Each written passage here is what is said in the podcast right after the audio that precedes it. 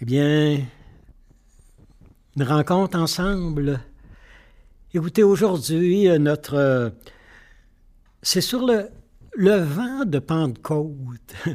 On vient, ça fait pas longtemps qu'on a vécu euh, la, le bel événement sur les apôtres qui étaient enfermés au Cénacle que les portes étaient fermées, euh, ils étaient pris par une sorte de peur, de paralysie.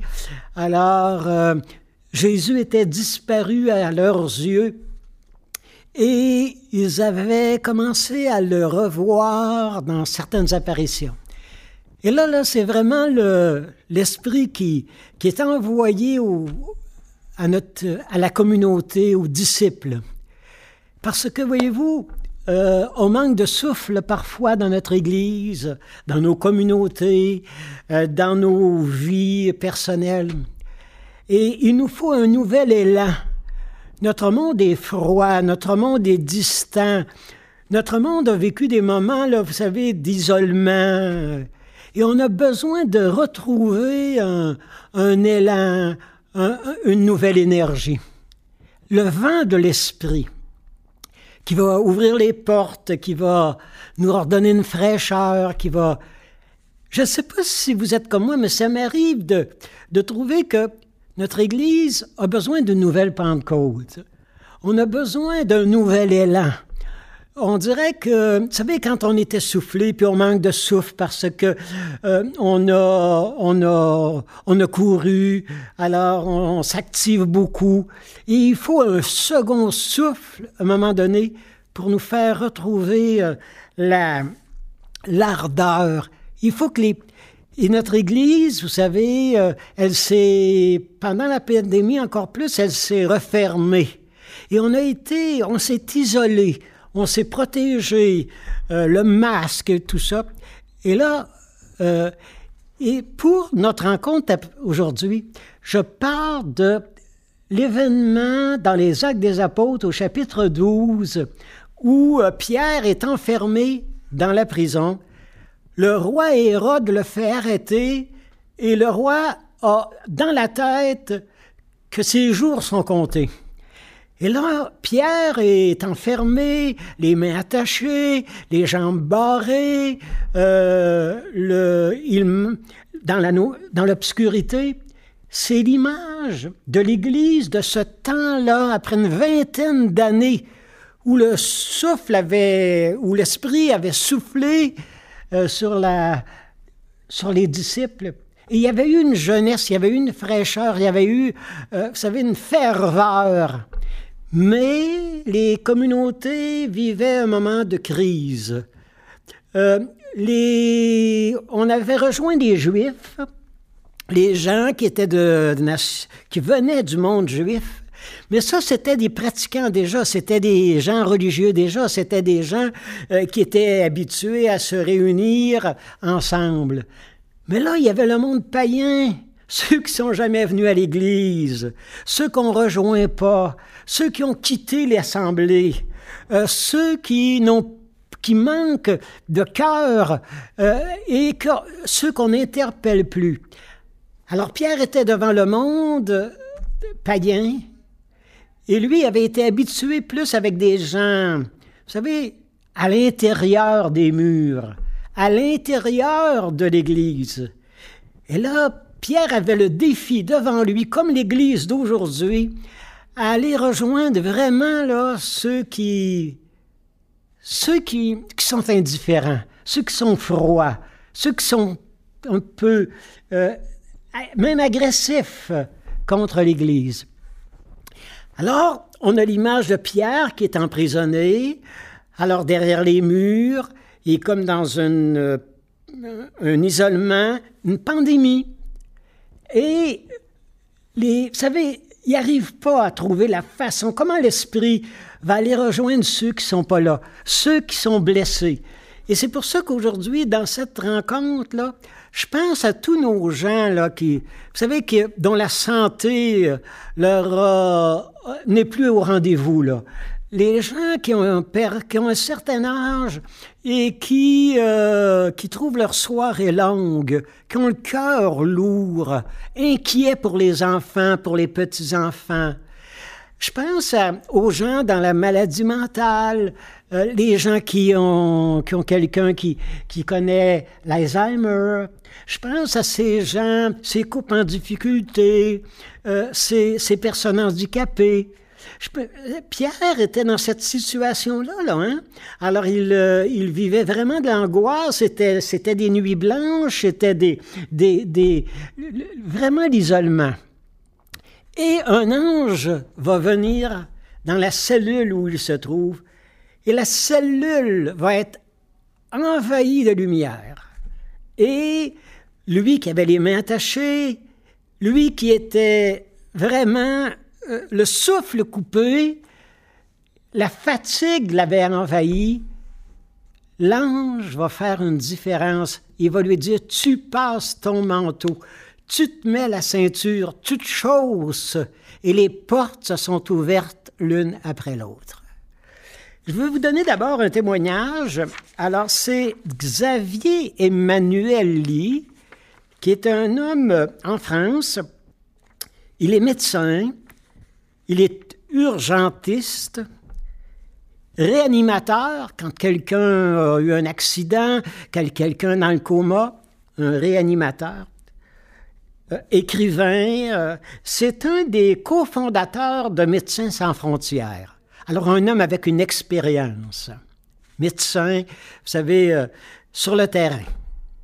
Et il raconte que quand il était jeune médecin, euh, on, pour les, euh, je dirais, prendre de l'expérience, ils étaient envoyés dans les, euh, pour, être médecins dans la campagne. Alors, et il dit, je suis appelé la nuit. et le, le, voyage peut être long parce que je connais pas l'endroit tellement. Et c'est quelqu'un qui est en une urgence. Elle est une dame qui est alors qui perd du sang euh, et, c'est une question de vie ou de mort. Alors il dit, j'essaie de me fier le mieux possible à mon, pour m'y rendre. Alors euh, je compte un peu sur mon expérience. Et il dit, je vais arriver enfin à la maison, à me retrouver dans cette campagne très éloignée. Et il dit, c'est un homme qui me reçoit, l'époux, le, mari de cette dame malade, un homme froid, un homme distant, un homme très, euh, vous savez, euh, euh, un peu, un peu, très, très, oui, froid. Alors, je, je vais voir la madame et puis euh, je lui donne les soins, tous les soins, et je le rassure, le monsieur, et je, je dois repartir. Il m'accompagne jusqu'à la porte. Et lui, un homme, vous savez, rustre, là, euh, très, très, euh, sans manière. Il va m'accompagner jusqu'à la porte. Il va sortir avec moi, il va prendre une fleur sur son, sa haie de, de fleurs et il va m'offrir une fleur. J'étais complètement bouleversé, ému, touché. Comment un homme aussi, qui donne une apparence aussi distante, aussi euh, rébarbatif, comment il peut offrir une fleur? Et là, je me disais, les gens ont besoin, les, malades, les personnes seules, les personnes euh, isolées, les personnes qu'on a laissées tomber, les gens qu'on a oubliés dans les foyers de personnes âgées, dans les CLSC, peu importe. Les gens ont besoin de cette fleur. Parfois, vous savez, on leur on leur offre des fleurs, mais est-ce que je leur offre vraiment? La fleur de mon cœur, de ma présence, de mon sourire, de mon toucher, de, ma caresse. Le docteur Xavier euh, Emmanuel dit, dit, euh, cette anecdote avec ce monsieur quand m'apprend que quand une rencontre a du mal à s'opérer, quand des paroles ont du mal à être dites, l'humain a toujours d'autres chemins qui s'offrent à lui. Tendre la main, prendre les gens dans nos bras, le toucher, la délicatesse, le sourire. Ça, là, ça, ça réconforte, ça fait des merveilles, ça opère des miracles. Et c'est ça qui est arrivé à, à Pierre en prison. Un milieu froid, un milieu dur. Il attend sa condamnation à mort le lendemain matin. Alors vous comprenez l'angoisse et il arrive à s'endormir, à s'abandonner, à lâcher prise et s'en remettre à Dieu, à son Père des cieux. Et il va arriver à dormir et un ange va venir le, frapper au côté. Et l'ange va vraiment le, secouer parce que des fois, on a de la léthargie. Hein? On, rentre dans une sorte de sommeil, une sorte de laisser-aller, une sorte de Ah, à quoi ça sert? Qu'est-ce que ça va donner? Qu'est-ce que ça va changer dans la vie des gens? Alors, mon Pierre est endormi, l'ange le frappe au côté parce que des fois c'est un coup dur qui réveille euh, ce qui est endormi à l'intérieur. Parfois c'est un enfant qui est malade. Un, fois, un, moment donné c'est notre mère qui rentre euh, à l'hôpital.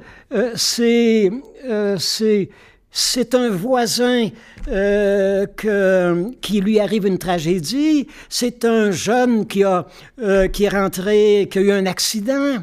Il y a, il y a des réveils. Hein? Euh, Pierre a vraiment été réveillé par, devant cette... Ah, il n'y a rien à faire avec les gens qui ne sont pas à l'Église. Comment on va les rejoindre là? Comment, qu'est-ce qu'on va faire? Et l'ange va lui dire, tu te lèves, tu passes ta ceinture, tu passes, tu te mets un manteau, tu te mets des sandales et tu me suis. Et les portes sont ouvertes l'une après l'autre. Euh, vous savez, les portes qui s'ouvrent, c'est notre Église d'aujourd'hui, hein? Elle est refermée. On s'est isolé. On a coupé des liens. Pas simplement, aussi par, à cause de toute la situation qu'on vient de vivre. Les portes se sont ouvertes. Comment les portes de nos églises vont se ouvrir? Attention, pas pour faire entrer les gens, mais pour sortir, pour aller vers eux autres, là où ils sont. Il ne s'agit pas de ramener les gens dans nos communautés telles qu'elles sont, souvent froides, de gens un peu distants, où on se protège les uns les autres mais il s'agit de sortir pour aller vers les gens, le jeune, l'enfant, le malade, celui qui est avec un handicap euh, mental. Être des gens qui, comme cet urgentologue euh, qu'on vient de parler, euh, qui, qui m'a offert, alors cet homme-là qui lui a offert une fleur, Savoir, vous savez, je pense à un autre témoignage qui est assez bouleversant. Hein. Alors, vous avez peut-être déjà... Alors, c'est euh, c'est un témoignage que nous donne Éloi Leclerc, un franciscain, écrivain, conférencier. Il a fait les camps de concentration euh, à la dernière guerre.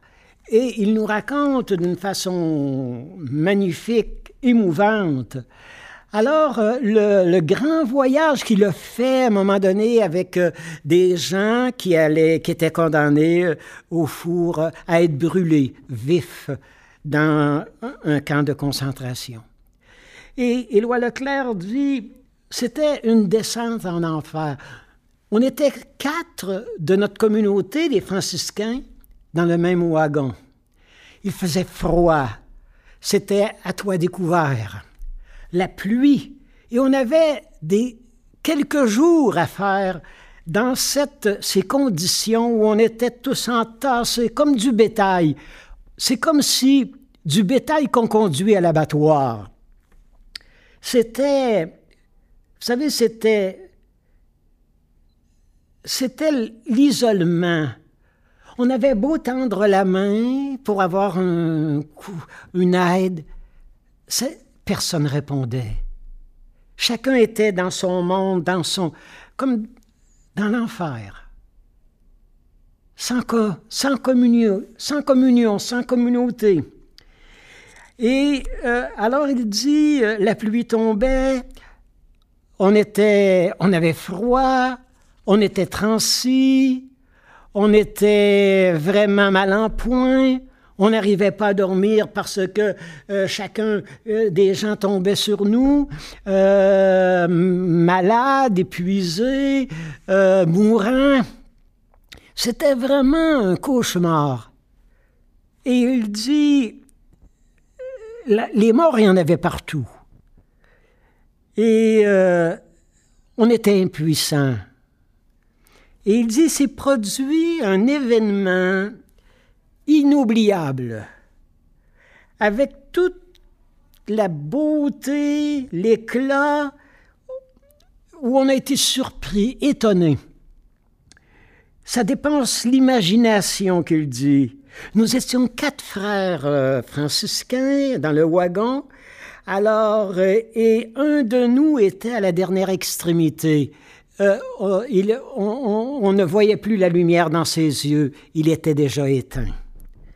Et tandis qu'il se mourait, les autres, on a entonné le cantique de François d'Assise le cantique des créatures.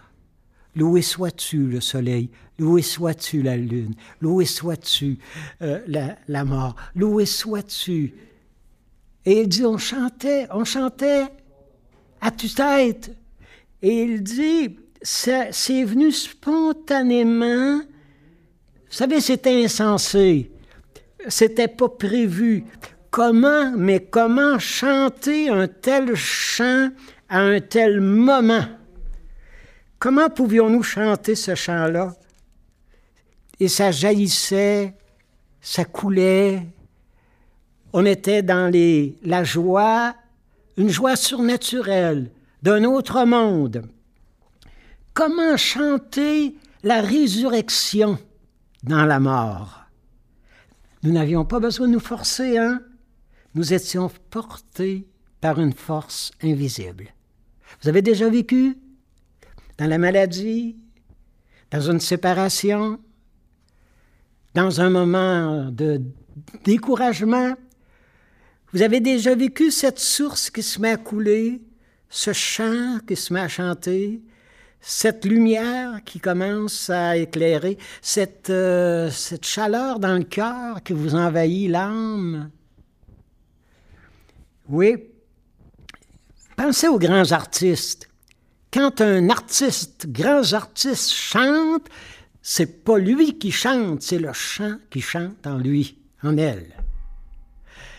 Quand un grand musicien euh, nous joue, que ce soit la guitare, le violon, c'est pas lui qui joue, c'est la musique qui, à travers ses mains, sa voix, joue. Quand vous êtes dans l'épreuve, quand la nuit est noire, quand le coup est trop dur, quand l'échec nous jette par terre, il arrive parfois qu'une force, une force qui, nous, qui nous envahit, qui nous dépasse. C'était chanté hein, déjà dans le passé par Gilles Vigneault. Euh, Combien de fois faut-il parler d'amour qu'il chantait? Autant de fois qu'une feuille tremble au vent, autant de fois qu'on y pense, aussi longtemps que mille ans, autant de fois que fleurs au champ, autant que larmes en pluie, autant que brins d'herbe en poudrerie, il faut parler d'amour aussi souvent que cela. Je pense à cet enfant qu'on me racontait cette semaine, son grand-père me racontait. Il s'était blessé à travers euh, euh, un, rosier, des roses, des épines. Et le grand-père lui dit, mais pourquoi que tu allé euh, toucher, tu le sais, qu'il y a des épines? Tu sais, non? Et l'enfant dit Oui, oui, je le sais. Un enfant de trois ans et demi. Oui, oui, grand-père, je le sais. Mais la rose, grand-papa, elle avait des larmes. Elle pleurait. Puis j'ai voulu l'embrasser. Puis j'ai voulu la caresser. Puis je me suis déchiré les mains. La rose, elle pleurait. Je, pense à cet enfant-là, à euh, cet enfant-là qui a ramassé dernièrement, vous savez, des, des mémés, les poissons, là, dans l'eau. Il les a oubliés le soir ils, sont, ils ont été, le lendemain matin, c'était presque mort. Et il est allé les prendre. Il a pleuré de les avoir oubliés le soir d'avant. Il les a mis dans l'eau, une eau euh, chaude, réchauffante. Et je l'ai vu sur la vidéo embrasser le poisson, le caresser et le déposer à chaleur pour qu'il reprenne vie. Nous sommes des êtres appelés vous savez, euh, Pierre, là, dans la prison, c'est un ange qui l'a réveillé. C'est un ange qui lui a donné un coup aux hanches. C'est un ange qui l'a brassé, qui l'a vraiment euh, sorti de sa léthargie. Il va nous falloir des anges hein, dans notre Église pour retrouver cette ardeur, cette, euh, le chant, la musique, l'enthousiasme la folie. On est des êtres qui n'osent plus faire des folies. On n'ose plus faire des exagérations. On n'ose plus dépasser la mesure. Et les gens, l'amour, ça nous fait dépasser les mesures.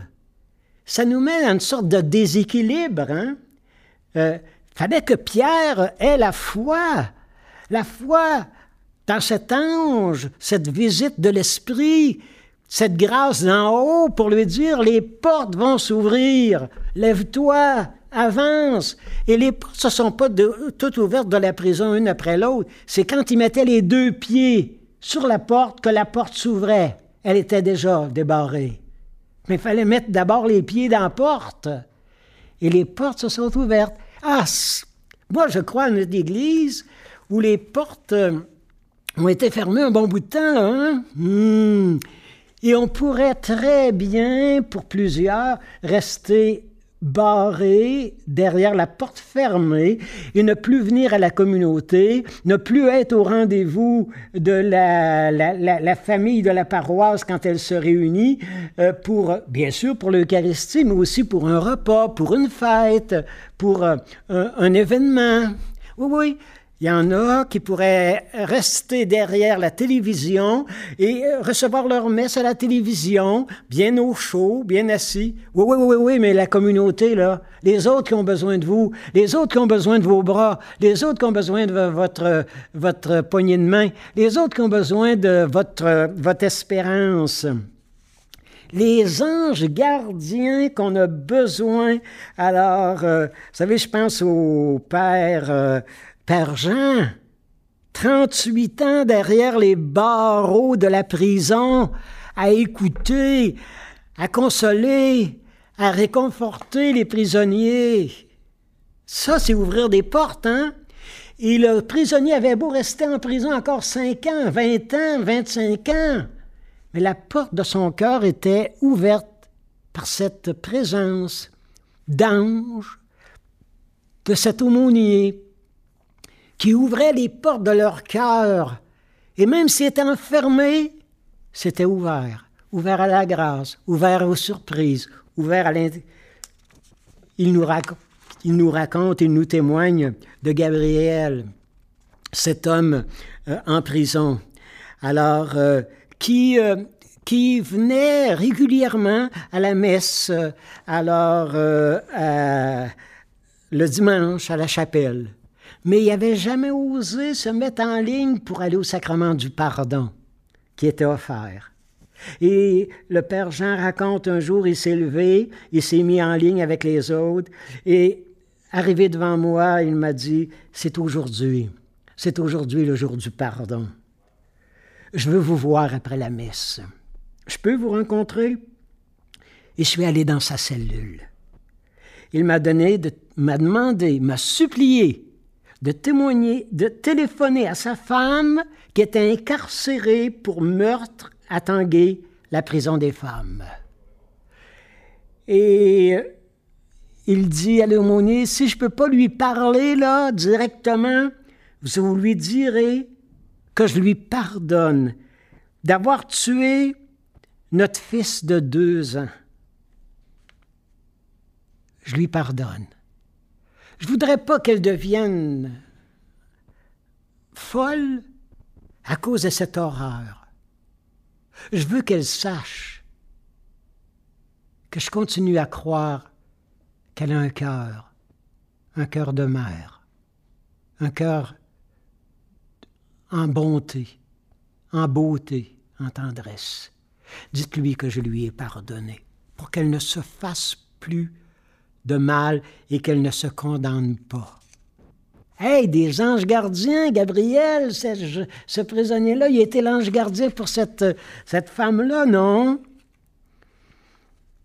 Vous savez, euh, à l'événement euh, au Bataclan, là, à Paris, euh, il y a quelques années. Alors, euh, cette fusillade d'un groupe de jeunes en train de danser, de, de chanter, de fêter, et la tuerie hein, de, de, ces gens-là, de ces jeunes-là, de ces femmes-là en particulier, une tuerie. Et euh, on, raconte comment c'était bouleversant. Et les gens par terre, étendus, une balle dans le corps. Et il y avait des gens de ces jeunes-là qui allaient d'un corps tombé à l'autre, et dès qu'ils voyaient un peu un signe de vie, une main qui se tendait, des larmes, des cris. Il faisait tout pour tasser les cadavres qui étaient en train de les étouffer et qui les tendait la main et les prenait sur les épaules pour essayer de les amener à la sortie. Et un de ces couples-là, de ces jeunes-là, euh, le, le, jeune amoureux euh, vous savez, quand il a vu qu'il était dans, lui et sa fiancée, qu'il était dans le, et qu'il pouvait se faire tirer des balles parce qu'ils étaient dans un moment très euh, à haut risque, il a pris son, sa, sa fiancée dans ses bras et il a fait comme un écran pour que les balles qui pleuvaient autour d'eux ne la blesse pas, ne la rejoigne pas. Les bras ouverts, les bras tendus, à serrer son ami comme une veste anti-balle. Il lui a été tué et elle a pu survivre. Donner sa vie pour quelqu'un qu'on aime, faire une différence dans la vie des gens, faire toute une différence. Alors, vous voyez un petit peu, alors les, portes de la prison se sont ouvertes et mon Pierre s'est en allé continuer sa mission, rencontrer les gens, les, il, a commencé à rouvrir peu à peu les portes de l'Église aux païens, aller vers ceux qui ne sont pas à l'Église, aller vers ceux qui n'ont jamais eu la révélation de la tendresse, de la, de la caresse, qui n'ont jamais reçu la caresse du Père et qui, à travers son, son temps qu'il va donner aux gens, les groupes de prière qu'il va ouvrir pour euh, les, les, gens loin de l'Église, euh, il va faire toute une différence. Et j'aurais le goût de nous laisser avec une prière, c'est celle de, elle est de Michel Coiste, OK? Alors, euh, vous connaissez, plusieurs euh, plus anciens, euh, avec son livre Prière. Et il dit, je vous le dis tel qu'il l'a fait, la prière. C'est émouvant, c'est beau. Seigneur, pourquoi tu m'as dit d'aimer mes frères, mes sœurs? J'ai essayé, hein? mais je reviens vers toi fatigué, effrayé. Seigneur, j'étais tranquille, hein, moi. J'étais bien organisé, hein. Je m'étais installé. J'étais dans un confort intérieur, à ma messe, à l'église, euh, dans la foi. Et quand j'étais assez isolé, là, moi, j'aurais pu rester dans ma petite tour enfermée de ma petite messe, puis de mon petit monde, puis de, mon, de ma dîme. Dès que j'ai entr'ouvert la porte pour laisser les gens rentrer, je les ai vus, la main tendue, les bras tendus, l'âme tendue, comme des mendiants aux portes de l'église. Et les premiers qui sont rentrés chez moi et que j'ai laissé euh, venir à mon cœur, Bon, c'était quand même, euh, il y avait de la place, je les ai accueillis, je les ai soignés, puis je les cajolais. C'était mes petites brebis à moi. Mais vois-tu pas, Seigneur, qu'ils ont forcé la porte? Ils sont venus de partout, des vagues de personnes de souffrants, de personnes seules, de personnes rejetées, de personnes euh, inconnues. Ils sont venus comme des vagues du monde innombrable. Seigneur, ils me font mal. Parfois, je les trouve encombrants. Ils sont envahissants. Ils ont trop faim. Ils me dévorent. Je peux plus rien faire de plus. Plus ils entrent, plus ils poussent la porte. La porte s'en trouve. Ah, Seigneur, mais ma porte est, est tout grande ouverte mais j'en peux plus. C'est trop. C'est pas une vie. Ma situation, ma famille, ma tranquillité, mes nuits. Seigneur, j'ai tout perdu. Et il n'y a plus de place pour moi chez moi. Et le Seigneur de répondre, ne crains pas.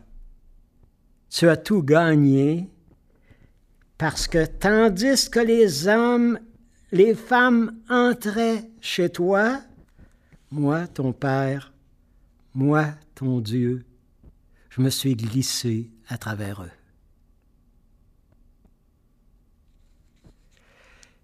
De portes fermées, on passe de plus en plus à des portes ouvertes.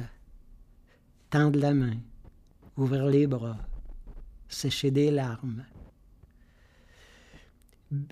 donner un beau baiser comme l'enfant que je vous parlais tout à l'heure à la rose qui pleure.